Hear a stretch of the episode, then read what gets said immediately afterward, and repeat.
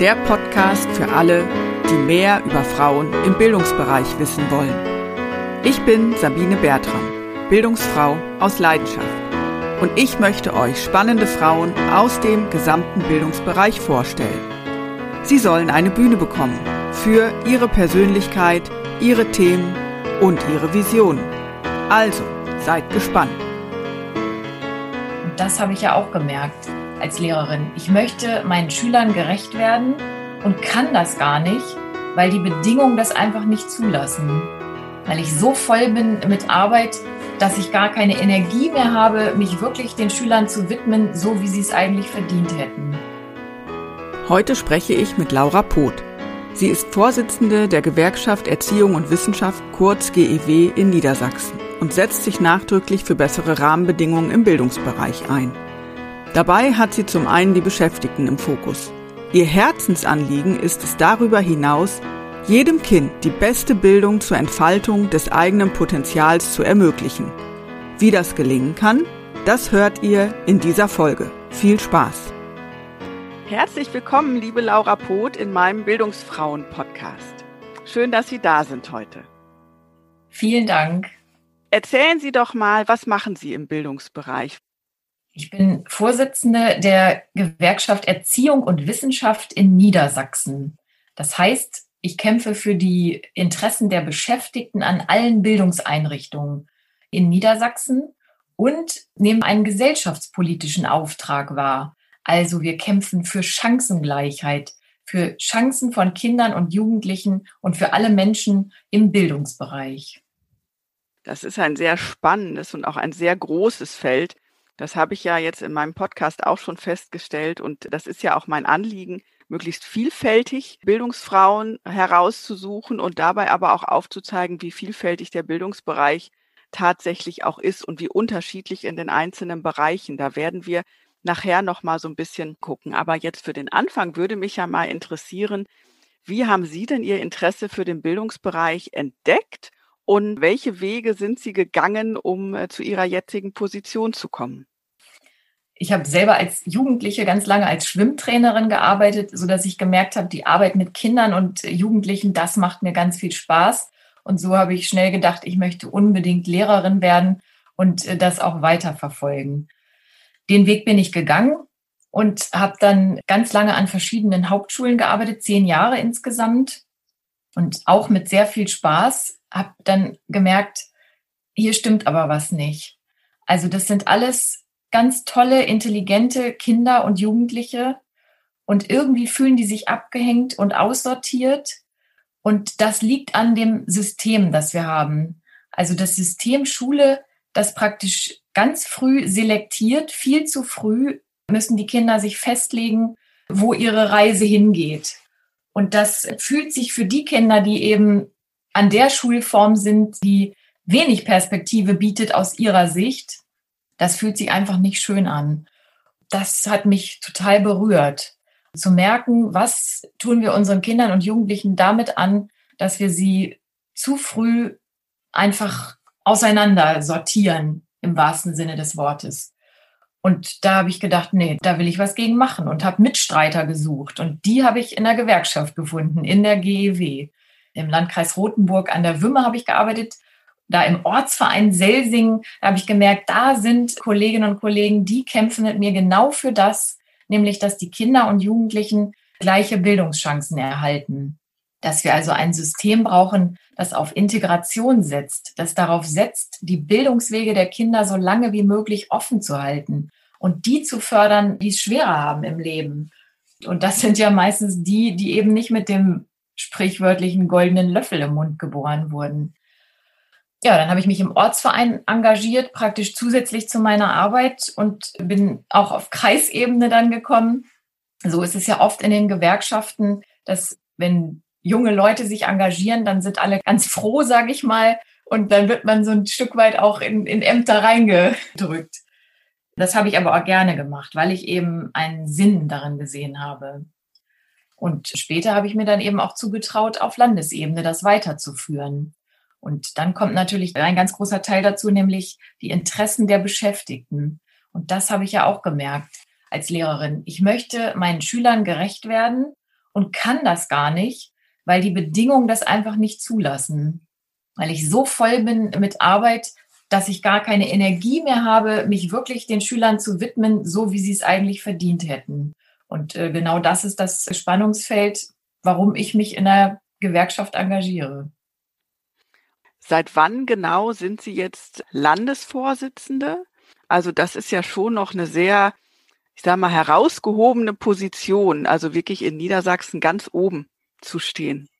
Ja, ich habe 2011 als stellvertretende Landesvorsitzende angefangen und äh, bin dann seit 2017 Vorsitzende.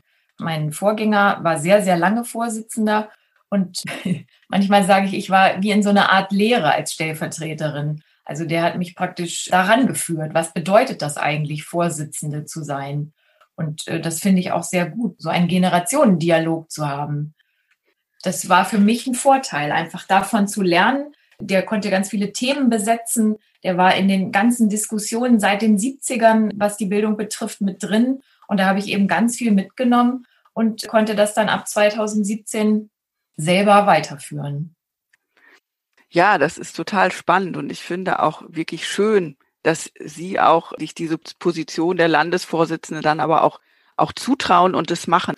Also ich habe das damals ja mit einem guten Gefühl verfolgt, dass ich dachte, wie schön. Also eine Frau, etwa in meinem Alter, so Pi mal Daumen, die das macht. Ich glaube, dass das in manchen Kreisen schon so ein bisschen revolutionär daherkommt, ja, weil das mhm. oft einfach ich sage jetzt mal, berufserfahrenere Kolleginnen oder Kollegen sind, die dann solche mhm. Posten auch bekleiden. Das hört sich jetzt so an, als wäre das so ein Selbstgänger. Auch das war es nicht und das ist es auch immer noch nicht. Also, was alle immer beschreiben von der sogenannten gläsernen Decke, da dachte ich immer, hey, was soll das sein? Aber jetzt kann ich es genau nachempfinden, was mit bestimmten Merkmalen konnotiert wird. Also eine junge Frau wird eben eher weniger konnotiert mit Macht, mit Wissen, mit Durchsetzungsstärke. Und das, das finde ich, das müssen wir langsam überwinden. Also dieser Eindruck, der immer noch bei vielen in der Öffentlichkeit existiert, ein Vorsitzendenamt, das muss ein äh, gestandener älterer Mann bekleiden. Also ich vereinfache das jetzt sehr stark. Aber diese Vorstellung, die existiert bei vielen scheinbar immer noch. Und dann wird eben äh, gesagt, wie will denn diese junge Frau das schaffen? Also diese Frage besteht immer. Und ich habe auch immer das Gefühl, ich muss im Grunde mehr beweisen, dass auch Frauen das können. Und das ist manchmal ein ganz schön hoher Anspruch. Ja, das glaube ich, weil man oft den Eindruck hat als Frau, man muss noch mal extra eine Schippe drauflegen, um überhaupt ernst genommen zu werden. Ne? Also das, ja. das ist wirklich was, wo man sich auch dran aufreiben kann. Wie schaffen Sie es denn, sich da nicht aufreiben zu lassen oder auch die, die Ruhe zu bewahren, sich zu entspannen oder auch den Ausgleich zu finden in mhm. dieser fordernden, doch auch Doppelrolle, die man ja dann mhm. hat. Mhm. Also ich glaube, dass meine Motivation und meine Ziele mir ganz klar sind. Ich mache das, weil ich gute Arbeits- und Lebensbedingungen erreichen will. Und ein Stück weit denke ich auch, mein Lebensglück hängt davon nicht ab das gibt mir tatsächlich auch eine Ruhe, dass ich immer sehr gerne als Lehrerin gearbeitet habe. Also das gibt mir zum einen Ruhe. So, das andere ist, dass meine Kraftquelle ist die Familie. Da kann ich mich einfach zurücklehnen, da habe ich Geborgenheit und Sicherheit. Und das gibt mir viel Ruhe und vor allem Bewegung. Ich brauche ganz viel Bewegung, um zufrieden zu sein. Und das sind im Grunde die, die Ausgleiche, die ich mir dann schaffe. Ja, das ist, finde ich, total wichtig, da auch für sich selber zu sorgen. Und das ist ja jetzt, ich sag mal, in Corona-Zeiten nochmal ungleich schwieriger geworden, ne? weil einfach sich alle Lebensbereiche auch so miteinander verweben. Zum einen haben Sie selber ja die Herausforderung, familiär alles organisiert zu bekommen, ne? den Spagat mhm. zwischen Homeoffice, Homeschooling mhm. und dann eben auch noch Selbstfürsorge. Und mhm. zum anderen befinden wir uns ja aktuell auch in einer Zeit, wo die Anforderungen an den Bildungsbereich enorm hoch sind. Die Rahmenbedingungen sind an manchen Stellen arg kritisch. Und da steht natürlich bei Ihnen auch auf dem Arbeitsplan stehen eine Menge Themen und es ist eigentlich ganz viel zu tun. Ja, so, so ist es. Was sind denn die Themen, die aktuell sozusagen bei Ihnen ganz weit oben liegen? Was beschäftigt mhm. Sie in der Gewerkschaft gerade am meisten? Mhm. Im Moment sind die Schulen einfach ganz stark im Fokus, obwohl alle anderen Bereiche auch eine Rolle spielen müssten. Aber es geht im Moment am meisten um die Schulen, wahrscheinlich auch gepusht durch die Medien. Deshalb will ich mal kurz dabei bleiben. Und da geht es im Kern darum, dass die Beschäftigten an den Schulen schon vor der Corona-Krise massiv überlastet waren. Das heißt, unser Kampf ging eigentlich schon dahin, aufzudecken, wie hoch die Belastung ist. Wir haben da ja Wissenschaftler sogar dran gesetzt, die das ermittelt haben, dass wir das eben nicht einfach nur aus dem Bauch heraus sagen, dass die Belastung zu hoch ist, sondern dass das wirklich stimmt, wissenschaftlich dokumentiert. Und dafür kämpfen wir eben schon seit Jahren. So, und jetzt nehmen wir wahr, durch die Corona-Krise hat diese Belastung nochmal zugenommen. Das heißt, bei mir läuft das E-Mail-Fach über, die Telefondrähte laufen heiß von Kolleginnen und Kollegen, die einfach wirklich auf dem Zahnfleisch gehen. Und es ist ein Ärgernis, ein Skandal, das so offensichtlich ist, dass das Bildungssystem seit 10, 20 Jahren massiv unterfinanziert ist. Also, dass die Politik immer wieder sagt, nee, Geld haben wir nicht. Nee, also irgendwas finanzieren im Bildungsbereich? Nein, also das geht nun wirklich nicht. Wir müssen ja Schulden zurückzahlen. Wir müssen die schwarze Null erreichen. Also es wird immer wieder alles abgebügelt. Und jetzt spüren wir die Folgen durch Corona nochmal wie, wie durch ein Brennglas nochmal offensichtlicher. Und wenn wir das alles gemacht hätten, also wenn die Politik äh, schon vor ein paar Jahren auf uns gehört hätte, dass da dringend investiert werden muss, also wenn wir jetzt genug Personal hätten, wenn wir gut ausgestattete große Räume hätten, wenn ein Budget da wäre, um jetzt Seife, Handtücher, Waschbecken, Luftfilteranlagen, um das alles anzuschaffen, dann hätten wir die ganzen Probleme überhaupt gar nicht. Dann könnte jetzt Präsenzunterricht unter äh, Infektionsschutz stattfinden. Und das ist ein Skandal. Richtig emotional geärgert habe ich mich auch darüber, als die Ministerpräsidenten äh, mit der Kanzlerin sich beraten haben nach Weihnachten. Wie soll es denn weitergehen? Und dann äh, liegt uns ein Beschlusspapier vor, in dem steht, wir wissen um die negativen Folgen. Wir wissen, welche Auswirkungen äh, Schulschließungen auf die Kinder und Jugendlichen haben. Präsenzunterricht ist das A und O. Und dann kommt, aber wir schließen die Schulen. Und das, das macht uns alle so mürbe, keinerlei Bereitschaft zu investieren und als einzige Lösung das Zumachen von Schulen vorzuschlagen, das ist ein echter Skandal. Und mhm. sehenden Auges Kinder und Jugendliche abzuhängen und äh, die Beschäftigten zu überlasten, das kann und will ich nicht akzeptieren.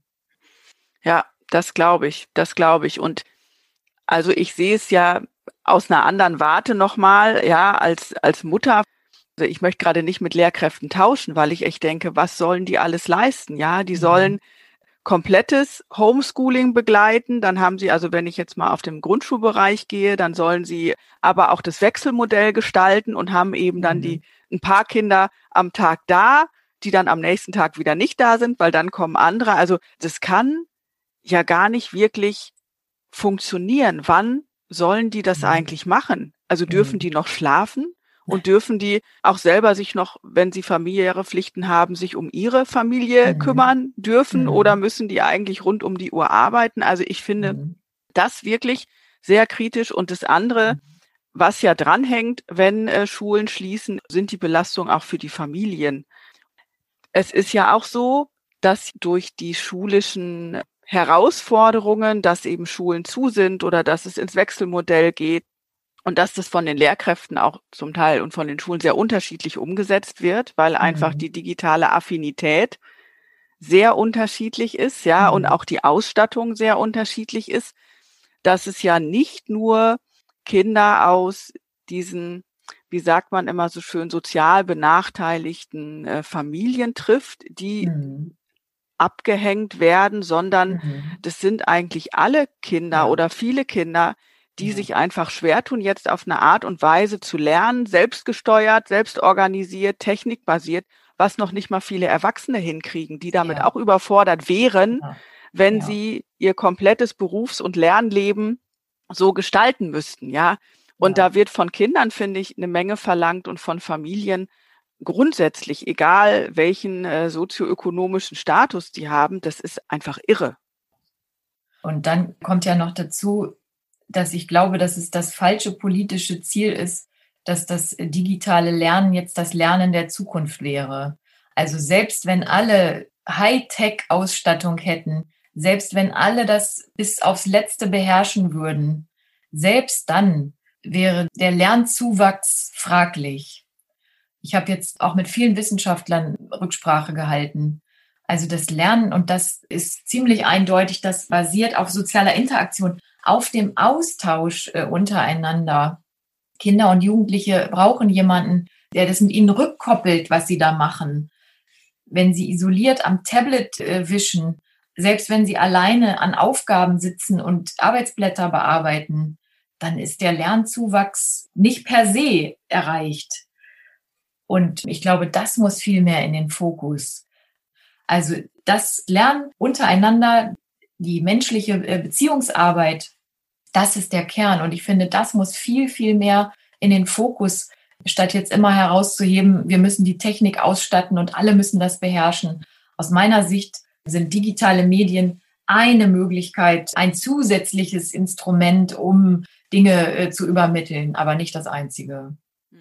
Da gehe ich komplett mit konform. Und es ist ja auch so, dass gerade diese Rollenvermischung, wenn ich jetzt ans Homeschooling denke, ich meine, ich bin Mutter und mein Mann ist Vater, ja, aber wir sind eben nicht die Lehrer und wir sind natürlich für unsere Kinder da, aber wir sind nicht dazu da, ihnen äh, alle möglichen Inhalte zu vermitteln. Dafür gibt es Lehrkräfte und die haben auch die Rolle und gerade kleinere Kinder lernen ja auch gerne für die Lehrkraft, mhm. ja, weil mhm. sie einfach in der Beziehung zu der Lehrkraft auch lernen. Und ältere Kinder lernen eben auch in der Peer Group, ja, und im Klassenverbund und brauchen das mhm. auch für die Identitätsentwicklung. Und das finde ich, sind so Aspekte, die äh, werden aktuell so gut wie gar nicht diskutiert. Also in meiner Empfindung, und das sage ich jetzt mal wirklich so ganz auf den Punkt, sind Kinder aktuell entweder ein Betreuungsproblem oder mhm. sie sind Leistungsträger, die trotz der ganzen Corona-Misere immer mhm. noch ihre Einsen abliefern sollen. Aber so mhm. dazwischen wird überhaupt gar nicht diskutiert oder ist gar kein mhm. Raum dazu, mal wirklich zu gucken, was brauchen die Kinder eigentlich.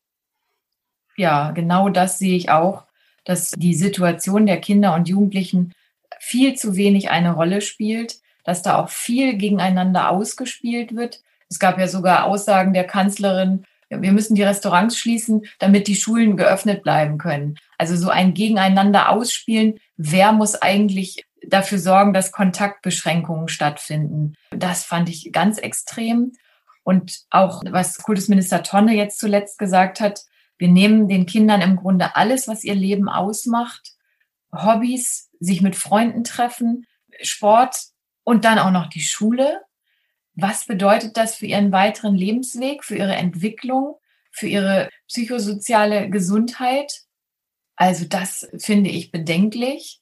Und schon im ersten Lockdown haben die Beschäftigten an den Schulen gesagt, es war erschreckend, wie die Kinder aus diesem Lockdown zurückgekommen sind. Und zwar, ja, die mit schlechteren Bedingungen, mit einem schlechteren sozioökonomischen Status, die natürlich noch mal stärker, aber alle Kinder, alle Kinder und Jugendlichen, und zwar nicht nur die in der Grundschule, auch die Älteren, die Schwierigkeiten hatten, ihren Alltag zu gestalten, die teilweise gar nicht mehr aus dem Bett kommen, die die Nacht zum Tag machen.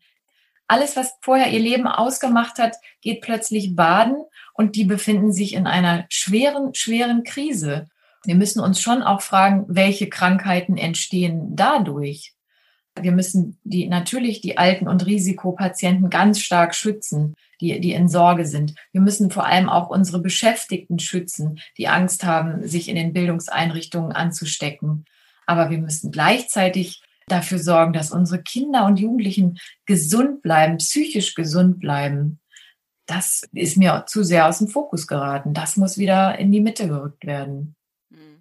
Es tauchten ja jetzt ab und zu schon mal so Ideen auf oder Fragen auf oder auch Eltern, die gefordert haben, ob man jetzt nicht die Benotung zumindest aussetzen könnte, um den Druck von den Kindern und auch von den Familien zu nehmen.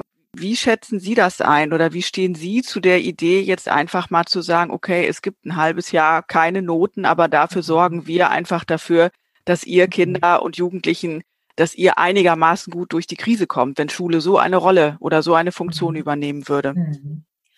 Also ich glaube, dass das der Fokus sein muss, unsere Kinder und Jugendlichen gut durch diese Krise zu kriegen. Und darüber hinaus halte ich sowieso nicht so viel von Noten, weil man einfach eine Leistung nicht in einer Ziffer ermitteln kann. Selbst innerhalb der Gewerkschaft wird das aber kontrovers gesehen, weil das hat sich einfach so in den Köpfen verfestigt, dass eine Leistung in bestimmte Zahlen gepresst wird und viele können sich gar nicht mehr vorstellen, dass es vielleicht auch anders geht. Also sozusagen einen, einen Quantensprung dahin zu machen, dass es darum gehen muss, eine Entwicklung darzulegen, zu sagen, wo sind deine Stärken, wo sind deine Schwächen, was kannst du noch verbessern und wo hast du dich schon verbessert. Das ist in den Köpfen noch nicht drin. So, und ich glaube, ganz speziell jetzt in dieser Situation ist es von ganz besonderer Bedeutung, dass der Leistungsdruck rausgenommen wird. Es gibt aber trotzdem viele Eltern auch, ja, die Angst haben, dass ihre Kinder abgehängt werden, dass sie eben nicht bestimmte Abschlüsse bekommen zum Beispiel. Also das ist, wie Sie sagen, ein ganz großer Spagat und eine ganz große Bandbreite an Meinungen dazu. So, und ich glaube, dass es wichtig ist, dass der Kultusminister hier in Niedersachsen auch die Linie vorgibt. Und ich habe den Eindruck, das macht er auch. Also den Schulen und den Beschäftigten die Möglichkeit zu geben, ihr habt von mir Rückendeckung, wenn ihr den Druck rausnehmt. Ihr habt von mir Rückendeckung, wenn ihr da eben diese Arbeit und diese Klausur mal nicht schreibt, wenn ihr da mal keine Note habt. Dann brauchen die eben offizielle, formale Rückendeckung. Und das ist, glaube ich, jetzt wichtig. Genau, jetzt bringen Sie gerade schon den Minister mit rein und die Landespolitik. Wie finden denn eigentlich so grundsätzlich Abstimmungsprozesse statt und auch die Auseinandersetzung zwischen der GEW und der Landespolitik? Weil ja die Themen durchaus kontrovers sicherlich diskutiert werden und das nehme ich jetzt auch schon mit raus aus unserem Gespräch. Sie brauchen eben auch einen langen Atem bei vielen Themen. Mhm. Wenn Sie eben mhm. sagen, ne, hätte man vor 10 oder 15 Jahren schon mal Geld in die Hand genommen, dann mhm. wäre es jetzt nicht so zugespitzt. Also eigentlich habe ich zwei Fragen dazu. Die erste ist, wie behalten Sie den langen Atem und die Ausdauer bei den Themen und wie motivieren Sie sich auch, da dran zu bleiben? Und das Zweite ist wirklich, wie findet denn die Abstimmung statt mit der Landespolitik und mit dem Minister? Also, dass wir ganz dicke Bretter zu bohren haben, das ist uns, glaube ich, allen bewusst. Und im Kern scheitert eigentlich alles am Geld. Das heißt, wir müssen eigentlich immer wieder den Finger in die Wunde halten also wenn die Politik sagt, alles ist in Ordnung und wir haben euch genug gegeben und ihr schafft das schon, dann müssen wir praktisch dagegen halten. Und zwar müssen wir uns immer wieder überlegen, wie wir das machen. Also andere Betriebe haben die Möglichkeit, Tarifverhandlungen zu führen für ihr Einkommen, für ihre Arbeitszeit und so weiter. Das haben wir alles nicht. Das heißt, wir müssen praktisch einmal über die Schiene der Personalräte gehen. Welche Dienstvereinbarungen können wir zum Beispiel schließen an den Schulen, aber auch im Ministerium haben wir eine große Personalratsvertretung, die eben auch mit vielen GEW-Kollegen besetzt ist und an den äh, Behörden ebenso. Das ist die eine Schiene. Und dann müssen wir als Gewerkschaft permanent in Gesprächen mit der Landesebene. Und da sind meine äh, Gesprächspartner vor allem natürlich der Kultusminister, aber auch der Finanzminister und der Ministerpräsident und permanent diesen dreien vor allem klar machen, wo liegen die Schwachpunkte, was muss verbessert werden und die Politik muss praktisch in die Umsetzung gehen. So, wenn aber ich alleine immer nur ähm, diejenige bin, die das sagt, dann kann ich mir lange den Mund fusselig reden. Das heißt, ich brauche eine Organisation dahinter, die das genauso bestätigt. Das heißt, die Kreisverbände müssen das denjenigen Politikern sagen, die im Landtag sitzen. Darauf setzen wir praktisch permanent den Finger in die Wunde halten auf allen Ebenen der Politik, um dann das wieder zu kanalisieren. Und was ich besonders gut finde, ist, dass wir uns in der GEW auf fünf Kernforderungen geeinigt haben. Also das war auch ein ganz langer Prozess. Wir haben ja ganz viele unterschiedliche Interessen und wir müssen aufpassen, dass wir uns nicht gegeneinander ausspielen, sondern dass wir uns auf bestimmte Kernforderungen vereinbaren. Und das ist uns gelungen in langen, kontroversen Diskussionen. Und wir arbeiten praktisch permanent daran, diese auch durchzusetzen. Mit allen möglichen Aktionen, Gesprächen, permanent dranbleiben, dranbleiben, dranbleiben. Und was sind die fünf ja. Kernforderungen? Wir haben eine Reihe Beschäftigter, die eben keine Lehrkräfte sind an den Schulen. Das ist auch ein Skandal. Da kämpfen wir seit 15 Jahren dafür, ich glaube sogar inzwischen seit 16, dass diese pädagogischen und therapeutisch Beschäftigten erstens nicht mehr befristet beschäftigt sind und zweitens arbeiten die in Zwangsteilzeit. Das heißt, die werden händeringend gebraucht an den Schulen für Unterstützung. Aber es wird gesagt, nee, also deinen Vertrag aufstocken, der nur zwischen 60 und 70 Prozent hat, nein, also dafür ist kein Geld da. Die arbeiten aber praktisch Vollzeit, aber werden eben nur zu 60 Prozent bezahlt und nicht besonders gut. Das heißt, die sind auch von Altersarmut bedroht beispielsweise. Das ist unsere erste Kernforderung, wo wir dran sind. Und da haben wir auch schon erste Erfolge erzielt. Kann ich vielleicht gleich nochmal dran gehen. Also erste Forderung, das Ende von Zwangsteilzeit. Zweitens, wir haben Lehrkräfte, vor allem im Grund-, Haupt- und Realschulbereich, die werden nach A12 bezahlt. Obwohl wir längst äh, juristische Gutachten haben, dass die Arbeit als gleichwertig anerkannt wird zu den anderen Schulformen.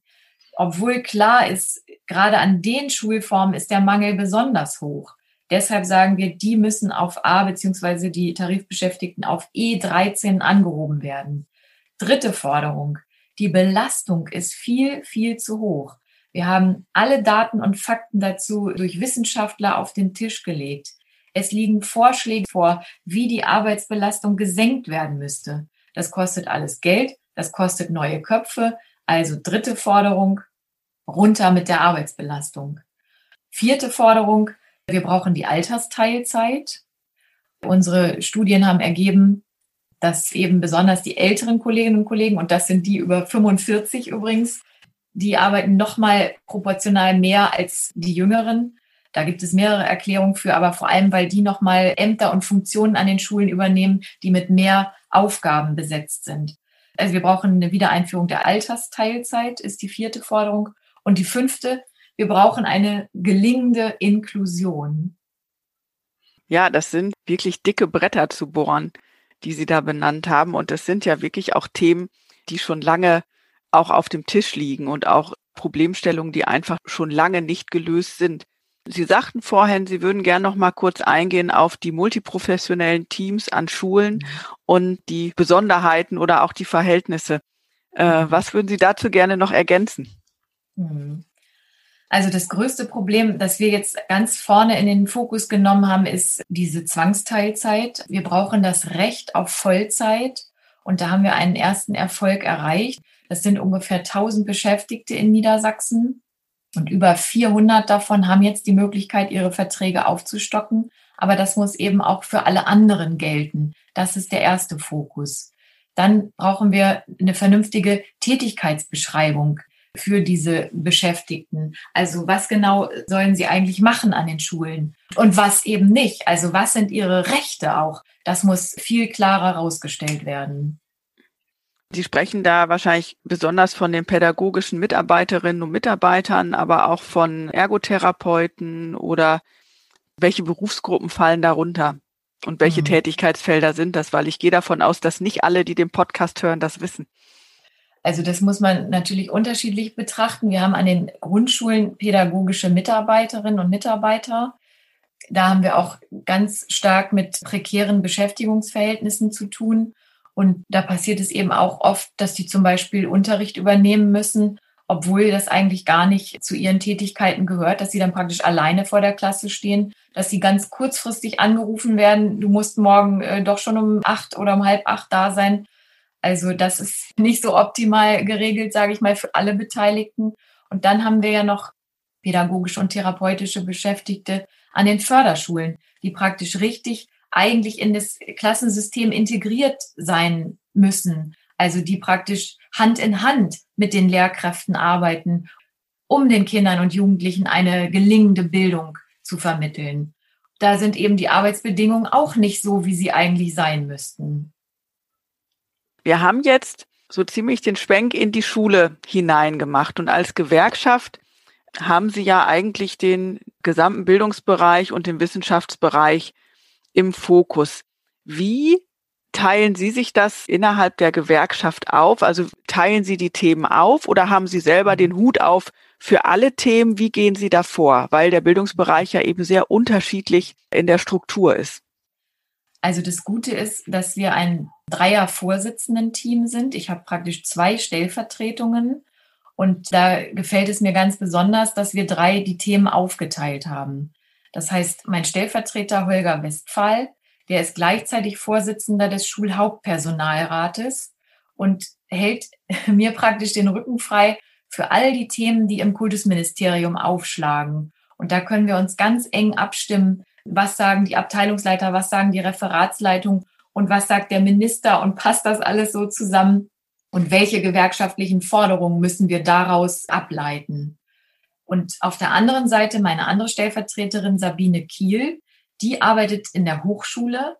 Das heißt, die hat einen genauen Einblick, was stimmt an den Hochschulen nicht, wo gibt es die größten finanziellen Mängel, die gibt es ja da äh, noch viel extremer, aber sie weiß eben die Details darüber und sie hängt sich praktisch in den Bereich ähm, ganz stark rein. Und so können wir uns ganz klar verständigen, was muss auf der politischen Ebene, auch gegenüber Wissenschaftsminister Tümmler, was müssen wir da einbringen? Und dieser Dreierklang, der gefällt mir besonders gut.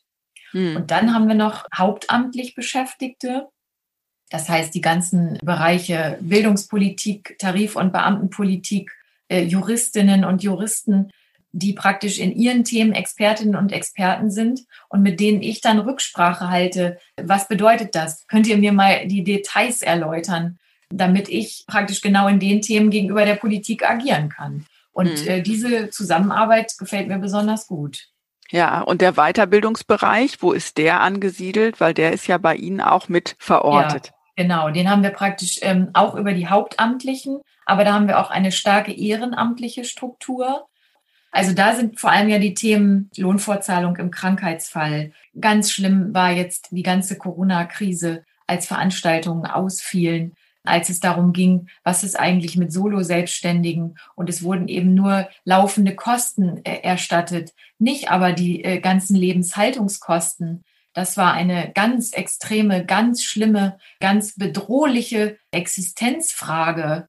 Und da habe ich praktisch eng mit unserer, wir haben eine Fachgruppe Erwachsenenbildung, die dann immer ganz äh, deutlich mir gespiegelt hat, da liegen die Probleme, da musst du ran. Und da habe ich aber auch eine gute hauptamtliche Unterstützung, der sich in diesem Bereich ganz gut auskennt, so dass wir dann auch äh, der verantwortlichen Politik auf die Füße treten können. Auch wenn ich finde, dass da noch ganz, ganz stark gerade in dieser Situation äh, Nachholbedarf ist, was äh, mhm. sogenannte Solo-Selbstständige angeht. Ja, das denke ich auch, weil es sind ja da, und das ist ja sozusagen mein berufliches Steckenpferd über die Volkshochschulen, die Honorarkräfte, die wirklich den Unterricht aufrechterhalten und die auch viel sich engagieren, insbesondere in Bereichen der nachholenden Bildung oder auch im Integrationskursbereich, also die eine wirkliche, essentiell gesellschaftlich wichtige Aufgabe erfüllen mhm. und die einfach in Rahmenbedingungen tätig sind, die unterirdisch sind, ja, muss ja. man wirklich sagen. Genau das, was Sie sagen. Also die Beschäftigten in der Erwachsenenbildung, die praktisch das auffangen, die gesellschaftspolitisch das leisten, was für unsere Gesellschaft essentiell ist. Also diejenigen, die einen, einen Schulabschluss nachholen müssen, die Sprachkurse benötigen und dass das so sträflich unterfinanziert wird, dass die Arbeitsbedingungen, die so prekär sind, dass das sehenden Auges einfach so hingenommen wird, das finde ich absolut unakzeptabel. Und auch da werden wir nicht locker lassen. Das sind alles aber genauso dicke Bretter wie, wie im gesamten Bildungsbereich. Und ich finde, Bildung ist im Grunde unser Rohstoff in, in Anführungszeichen. Das müssen wir doch ausbauen, so gut es geht. Ja, das denke ich auch. Und ich stehe auch oft daunend und oft auch entsetzt davor, wie viel eigentlich schiefläuft an so vielen Stellen und wie vieles man besser machen könnte, wenn man es anders regeln könnte. Wenn wir jetzt einfach mal beim Schulbereich bleiben, weil der Ihnen ja auch auf Basis Ihrer eigenen Biografie sozusagen nicht nur vom Außen betrachten bekannt ist, sondern wirklich auch von Ihrer Tätigkeit als Lehrerin. Und so habe ich das auch rausgehört, also was Sie wirklich auch mit Begeisterung getan haben, diese Tätigkeit auszufüllen. Wenn Sie jetzt mal visionieren, wir würden das ganze Schulsystem auf Null stellen und müssten das nochmal neu aufbauen oder dürften das nochmal neu aufbauen. Wie würden Sie Schule gestalten? Was wären so Ihre Wünsche oder was wäre der Hauptrahmen, wie Schule sein müsste? Also das Erste ist, die Bildungswege müssen so lange wie möglich offen bleiben. Also alle Kinder gemeinsam zu unterrichten, so lange wie es geht. Und ihnen dann aber Unterstützungsangebote zu bieten.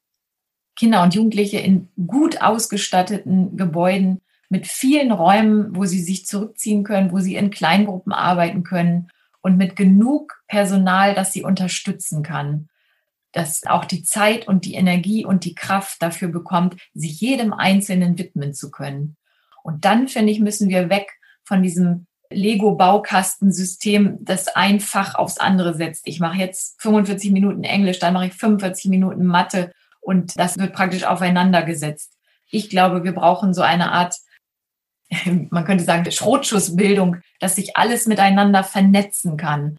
Also, dass ich an Themengruppen arbeite. Ich glaube, dass das der Weg wäre. Und es wäre auch schön, wenn wir diese Corona-Krise jetzt nutzen würden, um genau das zu machen. Also wie sieht eigentlich die Bildung der Zukunft aus und was können wir verbessern? Es gibt ja auch verschiedene Studien seit Jahren dazu, die das auch empfehlen durchaus, ja. Und wenn man auch die PISA-Studie, die ja vor knapp 20 Jahren alle aufgescheucht hat und alle aufgeschreckt hat, die dann so Beispiele wie Finnland doch sehr ja ins Schlaglicht gebracht hat, wo es eben viel mehr in die Richtung geht, die Sie gerade skizziert haben. Und wenn man dann mal sich anguckt, wie die Bildungspolitik hierzulande strukturiert ist, wie groß das Beharrungsvermögen auf dem, das haben wir doch schon immer so gemacht, ist. Wo sehen Sie da jetzt das größte Veränderungspotenzial oder wie muss man das ja anpacken, damit sich da tatsächlich noch mal mehr in Bewegung setzt? Also wenn Sie die PISA-Studie ansprechen, das eine ist ja, welche Leistung ermittelt diese Studie überhaupt? Welche Auskunft gibt diese Studie über Bewältigung von Alltagsproblemen, über soziale Kompetenzen? Also was wird da überhaupt abgefragt? Und dann muss man betrachten, welche Rückschlüsse wurden denn gezogen aus dieser Studie? Also alle Studien, die es bisher gab, auch die PISA-Studie, die sagt im Grunde im Kern eins, die Chance auf Bildung, die hängt vom Kontostand der Eltern ab.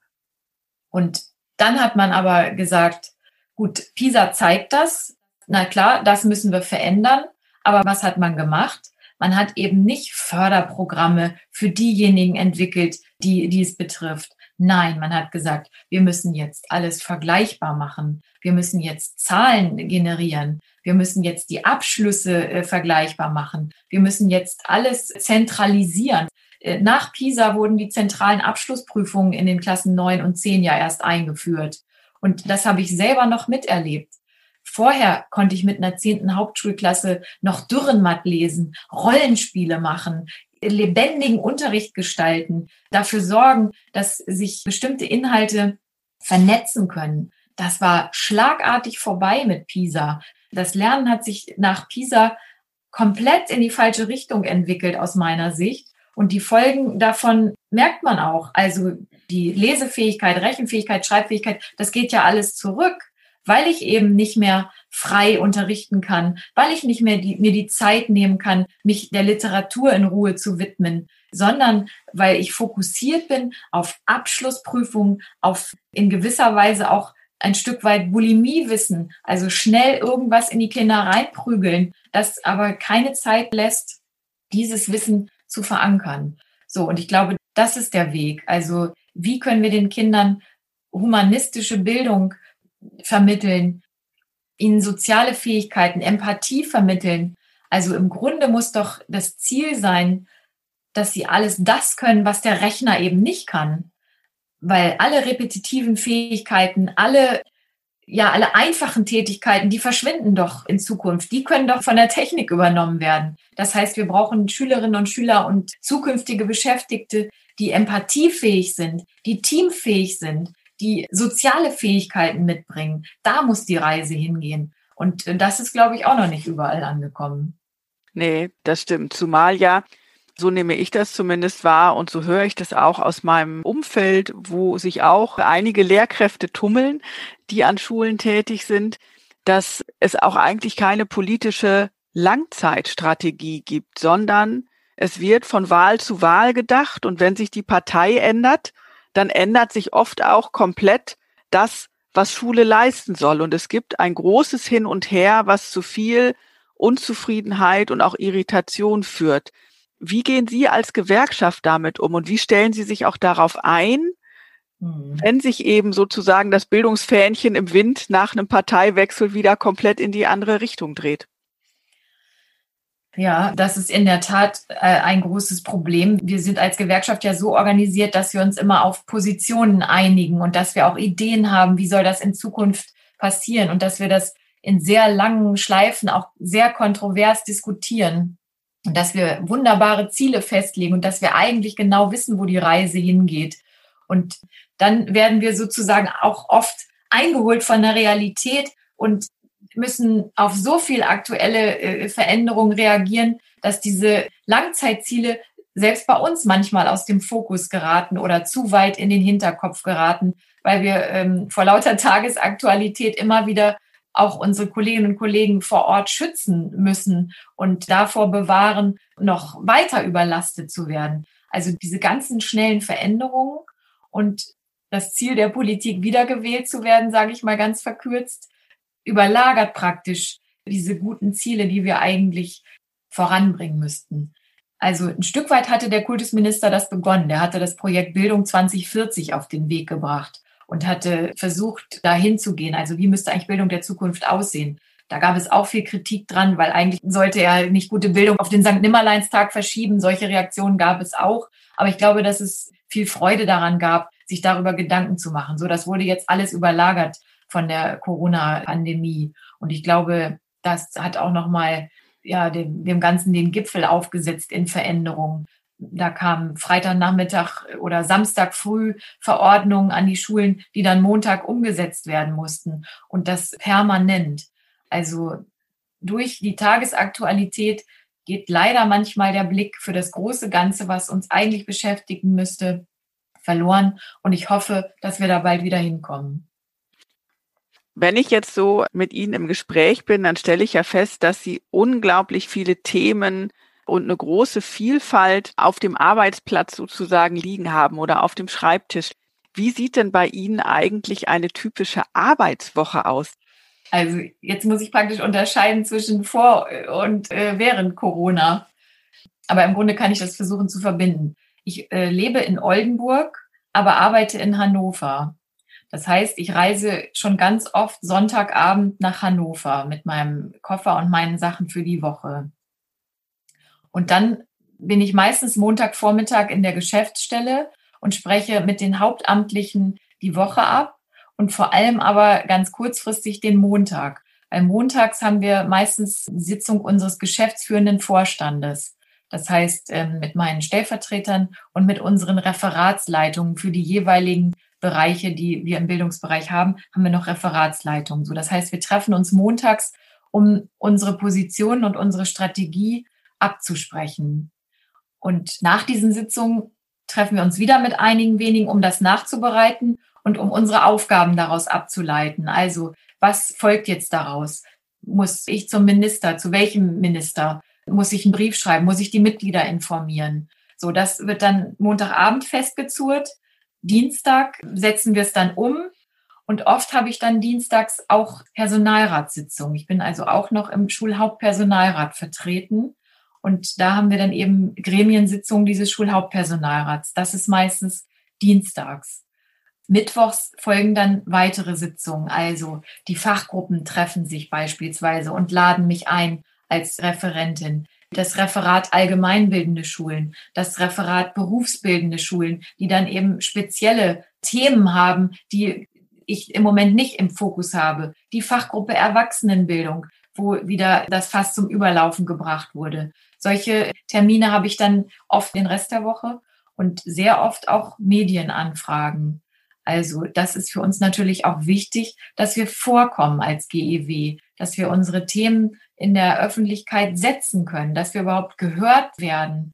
Und das ist auch ein großer Teil meiner Arbeit, das voranzubringen. Die kommen ja auch nicht einfach so, sondern wir müssen auch dafür sorgen, dass sie uns überhaupt hören. Und ja, so sieht im Grunde meine Woche aus und die ist eigentlich niemals gleich. Also manchmal denke ich, oh, diese Woche äh, habe ich gar nicht so viel auf dem Zettel. Da kann ich mal tiefer in ein Thema einsteigen und auch mal reflektieren. Und dann komme ich oft doch nicht dazu, weil spontan Anfragen reinkommen. So dass ich keine typische Woche habe, sondern sie jeden Tag anders aussieht. Und wenn nicht Corona ist, dann mag ich es auch sehr gern in die Kreisverbände zu fahren.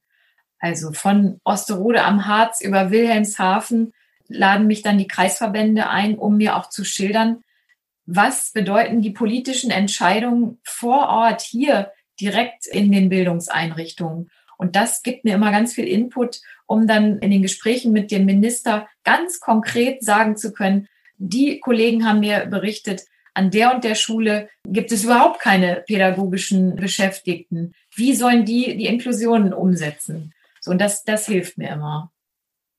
Und wie stellen Sie das jetzt sicher, dass Sie sozusagen den Kontakt behalten, auch in die Fläche und dass Sie eben mitbekommen, wie das auch regional unterschiedlich ist, weil Niedersachsen als Flächenland hat ja sehr unterschiedliche Regionen, die eben auch sehr unterschiedliche äh, Rahmenbedingungen haben. Das ist bei den mhm. Volkshochschulen ja genauso, die auch sehr unterschiedlich sind.